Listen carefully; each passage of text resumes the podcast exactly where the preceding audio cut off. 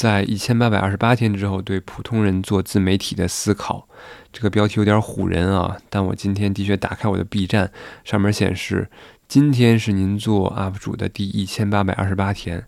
甭管之前上传的是什么视频，但的确有这么长时间的所谓的经验了。呃，我更新频率比较低，总共只有一百零三个稿件，总共的收益只能说给大家一个参考啊。是不到五百块钱，然后呢，先说一下我的本职工作是一名医生，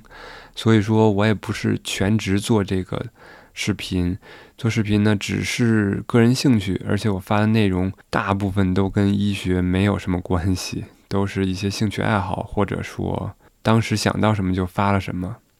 所以非常的不垂直，是一个反面的例子。那我也想借二零二四年，今年刚开始。对我之前做一个总结，也做一个之后做视频的一个展望吧。希望看到这个视频或听到这个音频的你能够有一些收获，因为我觉得我这个视频真的是对普通人有很强的参考价值，因为也有很多人去讲这个做自媒体的一些技巧。甚至说把它作为了一门生意，去给你介绍如何怎样做出高质量，然后数据很好的视频。但是我真的认为那些视频，对可能对你专门做这个事儿，就是全职做视频的人来说有用，但是对于一个普通人来说，它的价值意义没有那么大。那么话不多说，我们就这个就开始吧。首先呢，就是说我们普通人想要做一个视频。需要有什么必备的技能？我认为呢，最主要的是一个学习能力，然后你需要具备一定的写文案的能力，不管是你直接出口成章，对着手机直接拍，还是说你写出文案来说，这个是一个很重要的技能，甚至说起标题、做封面，都是很重要的一个技能。另外呢，就是剪辑软件的。学习能力、剪辑视频、剪辑音频，还有呢就是设备。现在呢，设备其实非常容易获得，你一部手机能够完成上面我说的所有内容，包括拍录音，还有视频剪辑、发布、做封面，各种的东西全都够了。那我也是买了相机，甚至买了这个补光灯，甚至还有麦克风，我都配备齐了。但是我觉得我的视频。可能播放量高的跟这个也不一定有什么关系，播放量低的跟这个关系更不大了。那么第二部分呢，就是自媒体或者说这个视频、短视频，现在这个时代它需要什么？就什么样的视频有人看？大家都喜欢看什么样的视频？首先呢，就是视频嘛，它是一个图像和音频结合的东西。那么图像是。比以前以往的那种不动的图片或者说是文字，呃，更有价值的东西。那么它里面最重要的几个东西，我觉得是美、奇和情。什么意思呢？美就是你这个画面要好看，不管是风景很好看，还是呃人很好看，比如说一些人颜值很高、身材很好，这些都是大家想要看的内容。那么奇呢，就是新奇这件事儿，可能嗯，每个人生活中都有一些很新奇的事儿，但是他把它捕捉下来了，放到了网上，然后大家去看的时候就觉得很有意思。比如说我在看视频的时候，就就发现有一些人拍的小猫小狗特别聪明，然后有一些我觉得非常新奇的事儿吧。这些我觉得也是特别容易抓住别人眼球的内容。另外呢，就是情，就是情绪。这个视频不管是传达了一种正能量，还是说特别高兴、特别激情、特别哀伤，或者说是吐槽的特别负能量的内容，只要他的情绪是饱满的，甚至说一个人在哭，你可能都会停下来看他的视频。那么另外一部分就是音频，音频呢一部分就是人声，你的声音很好听，你可以唱歌，你可以讲故事，啊，甚至说单纯的在那儿说一些东西，大家就喜欢很很喜欢去听。另外呢就是背景音乐，你的视频中加一些可以调动人情绪的背景音乐，这些也能够让你的视频脱颖而出。一个很简单的事情，但是你配上了很好的音乐，也可以非常非常好。下面呢，我想说，作为一个普通人，你可能有自己的职业。然后呢，也有一些自己具备的技能，或者说一些特长。那就以我自己为例，我的本职工作呢是一名医生。大家都会想，哎，医生这不是挺好的吗？这个医生这门槛也挺高的，也不是普通人能够接触到的。那他去分享一些，不管是专业的知识，去做科普，还是说他平常工作中的一些事儿，他看到经常能够看到人间的。特别美好的东西和特别阴暗的东西，每天都有故事，然后去跟大家分享。这个职业我觉得特别适合做自媒体、做视频。但是我想说，但是啊，但是作为我来说呢，我觉得前面那些都对，但是真的是，但是医生呢，他也有一些东西去限制他。没有办法去分享很多的东西，做科普这件事儿是很好，讲一些专业的知识，这个特别的好。但是呢，比如说你你现在看的最能够抓人眼球的东西，比如说一个人只是分享了一下他他生活中的一些日常，我觉得如果分享医生工作中的一些日常，这个在网上也特别的多，特别能够吸引人的眼球，或者说特别大家都特别喜欢看。因为真实，而且呢，也能够看到一些自己平时看不到的东西，然后呢，也有一些真情的流露，人世间的真情流露，可能在工作中都能够去捕捉到。但是，如果我在工作中去拍一些工作的情景，拍一些病人或者病人家属的表现，这些对于我来说是不可能的，因为你得尊重别人的隐私嘛。当然，有一些人他可以去拍，对我来说，我觉得我拍不了。甚至于说，分享一个病人的事儿，我都觉得是不合适的。比如说，嗯，经常能够看到某些名人得了一些病，或者说一些名人，呃，这些上了新闻，因为什么疾病去世了，或者说得了什么重病，那大家都去讨论，把当一个。娱乐八卦的新闻没有问题，当然也有一些人，他就趁着大家这个热度去会给大家科普一下这个病是什么样。我也觉得，因为这么一件事儿，让大家能够提个醒，能够关注到这个病也挺好的。但是我还是觉得，趁着这个流量去分享这些东西不太好，因为或多或少还是涉及到。这个病人或者这个明星本人的隐私的问题，即便新闻已经放了，嗯，我还是觉得这个事儿欠妥。就是医生本身他自己的这个强大的道德感，对于病人隐私的保护这件事儿，还是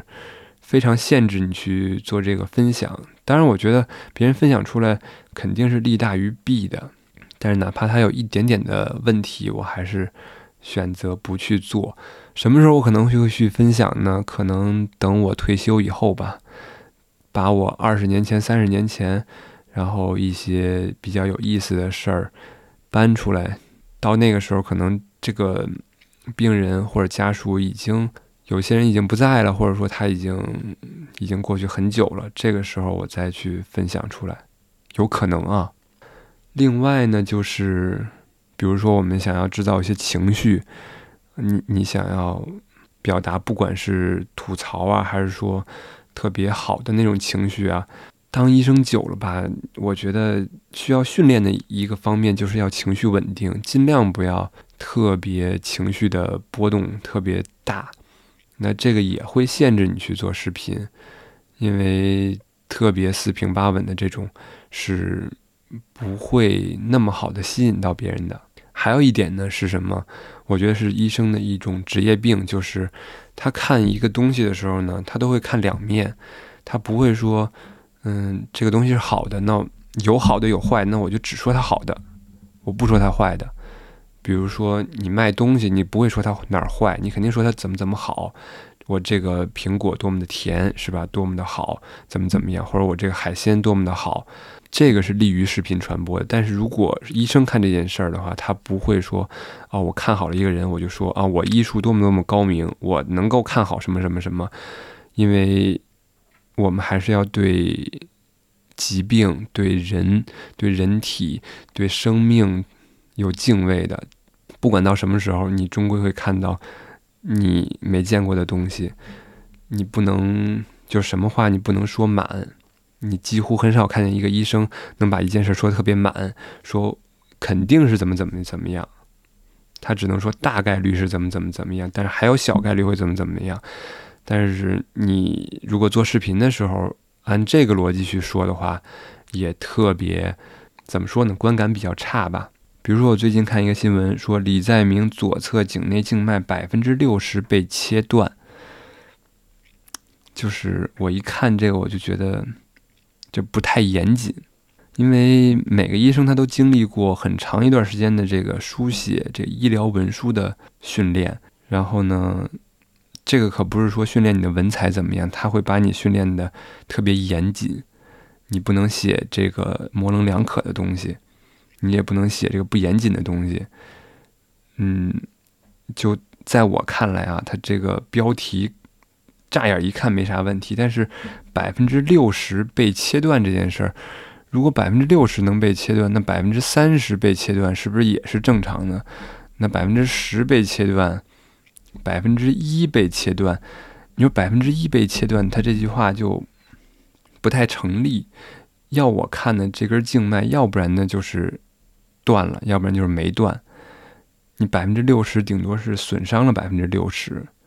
如果啊，如果你要是去写一个文案的话，你写一个视频文案的话，你你大概率就会陷入这个怪圈，你会把它写的字斟句酌，你总是要想啊，这个视频万一十年以后还有人看，然后他翻他翻回来以后发现啊，我说的非常的圆，非常的满，把这个东西说特别绝对化，那我到时候会不会被人抓出来说啊，你这个视频有问题，就会特别的完美主义，也会特别限制你去写这个内容。所以也是为什么我今天这个视频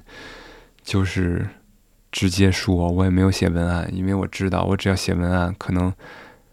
这个视频不说几天以后才出来吧，可能就直接泡汤了。所以说了一些这个职业的一些问题吧，当然别的职业也可能有这个相关的问题。嗯，可能医生的职业病吧，我总是会想到一些往一些坏的地方想。嗯，他都会把一些事情想的有一些负面的东西吧，当然他也有正面的，学习能力比较强，嗯，也有一些专业的技能，一些专业的知识可以去分享。然后呢，就要说到我现在认为这个视频里面流量比较大的视频都有什么特点？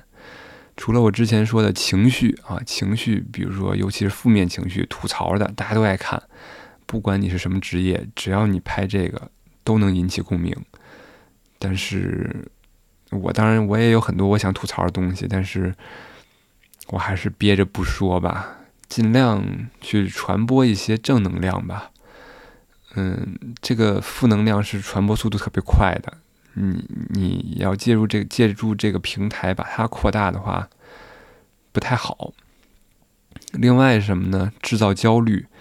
啊，说什么你一定要知道的什么三个知识啊，或者三个技巧啊，什么三分钟学会一个什么呀，分享一个小小妙招啊之类的。呃，要是说以医生为例啊，我觉得就是那种什么医生一直没有告诉你的小秘密啊，或者说原来看病有这么多门道啊之类的，肯定看的人很多。但是这也是我说的，我不太想说这种东西，不是太正能量。另外呢，就是语不惊人死不休，什么什么事儿呢？你都能找一个点啊，能把它说的很神奇。嗯，就像人家说，这个狗咬人不是新闻，人咬狗才是新闻。也是为什么我觉得很多媒体，当然是一部分啊，他会把医患矛盾激化，就是因为他如果写这医患很和谐的事儿吧，大家不爱看。但是呢，他要写一个医生怎么黑心了，然后说患者又怎么怎么地了，把这个矛盾一激化，大家谁都爱看。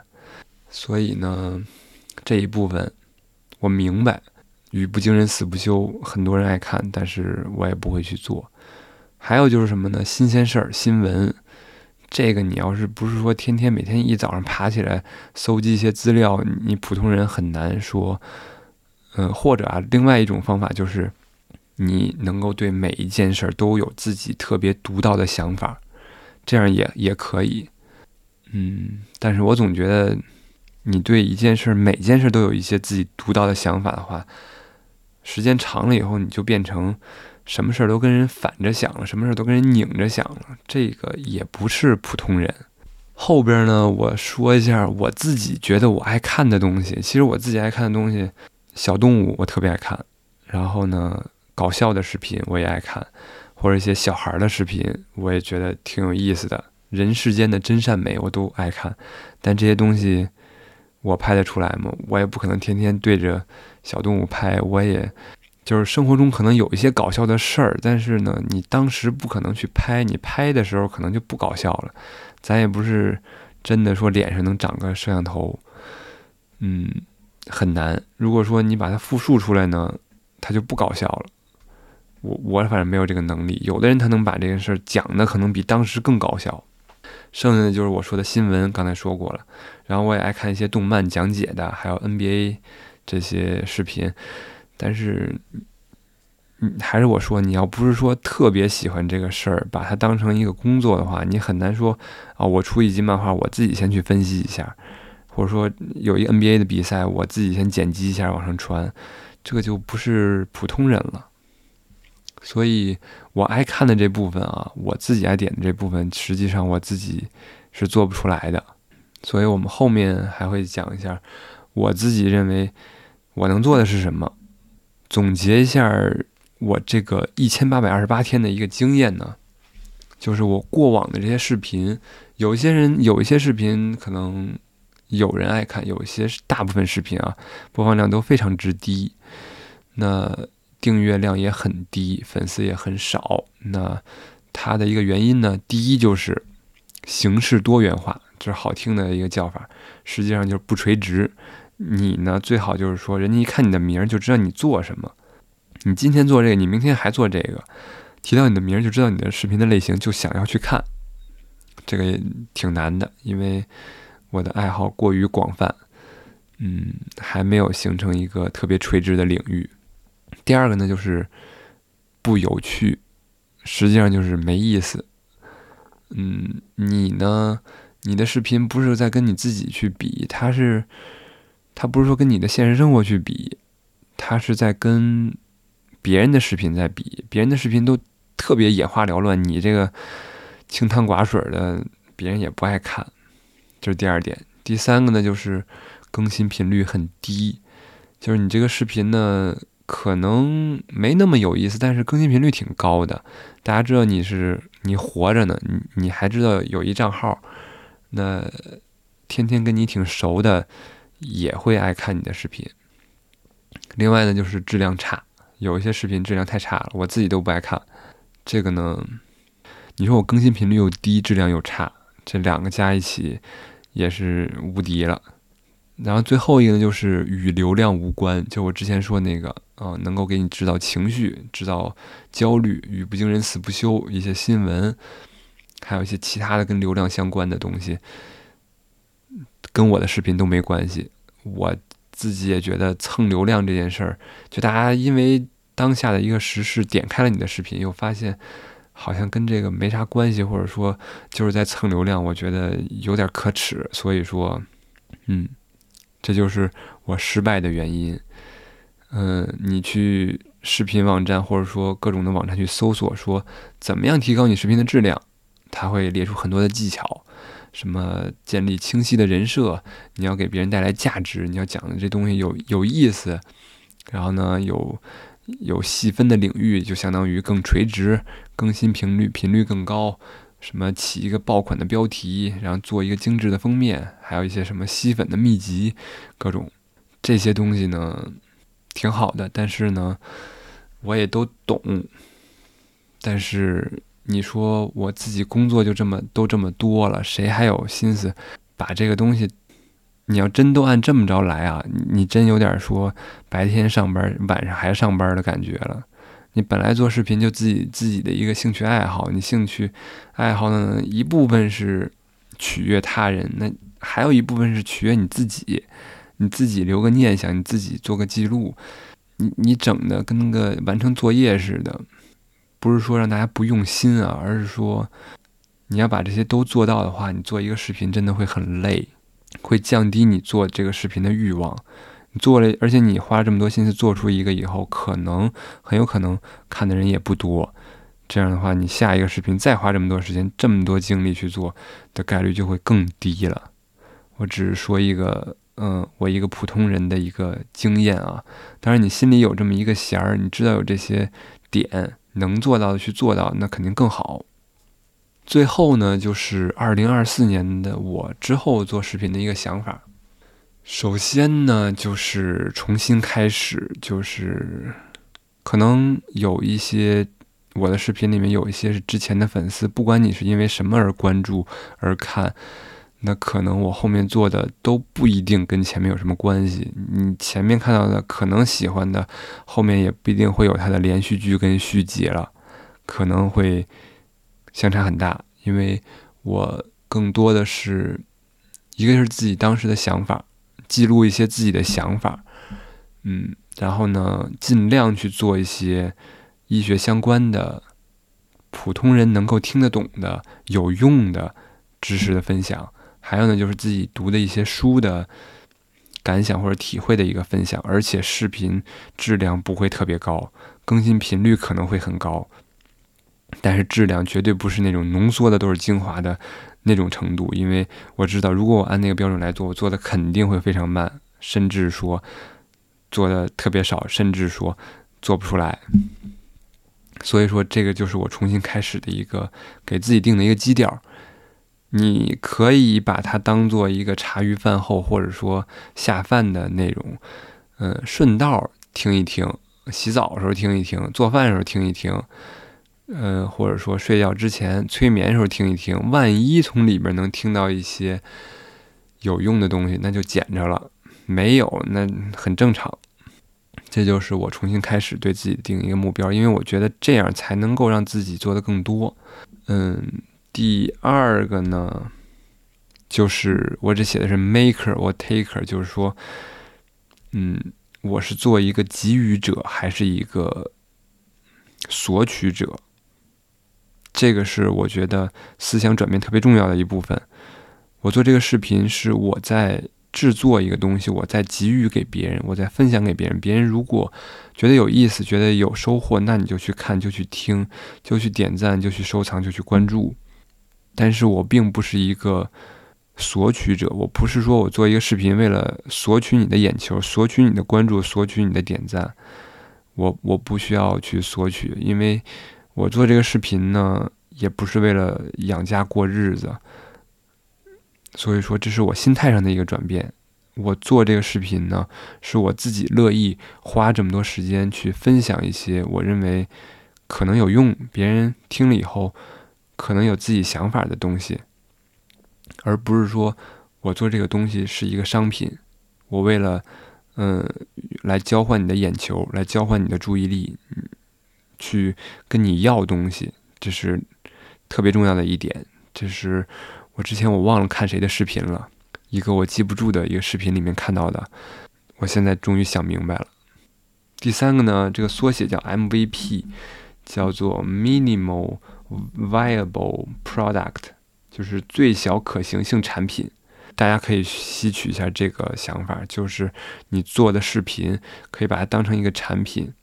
你把所有的东西都降到最低，你怎么样能够做得快？你如果说你表达能力强，你直接拿手机打开前置摄像头，对着视频就开始说说说说，说完以后直接上传，不用剪辑，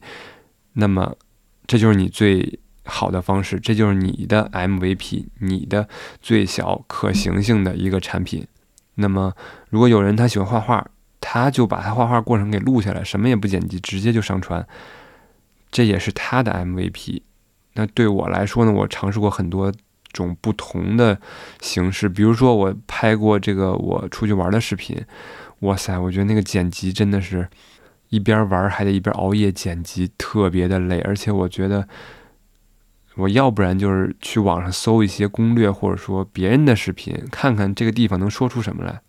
然后我再把加到自己的视频里。要不然你自己单纯说你你一个普通人去玩一趟。你写你就跟你小学写观后感似的，你能观出什么来呀？你能写出什么来呀？你可能说的东西都是错的，你你也不知道这背景知识，你不可能说去哪儿玩你都做个背景调查，然后就导致你这个视频你也知道它必然就是播放量很低，除非真的闲的没事干，或者说你的铁粉，要不然大家都不爱看，因为别人拍的旅拍视频都很好看。还有什么形式呢？嗯。就是把这个视频的特效啊，或者说剪辑弄得很好，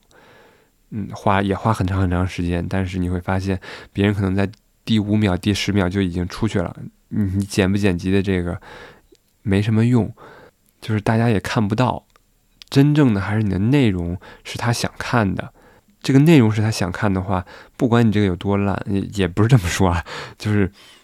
你的剪辑的这这个技巧是次要的。所以呢，我最后就想出了我的 MVP 是什么，就是先写一个大纲，然后直接对着人对着说，也不写什么文案，可能会有一些人脱粉，但是呢，这就是我决定要做的。可能有另外一部分人，他能够在这个大浪里面逃出一些有用的东西。如果我不这么做，可能。逃的机会都没有，因为产出太低了。还有呢，就是对于普通人，真正终于扣题了啊！对于普通人的一些建议，第一个就是寻找自己擅长的东西。每个人都有自己的天赋，每个人的天赋都不一样。我们小学的时候，还有上学的时候，都是。按照一样的方式去培养，但是实际上你可能擅长音乐、擅长美术、擅长体育，或者说擅长一些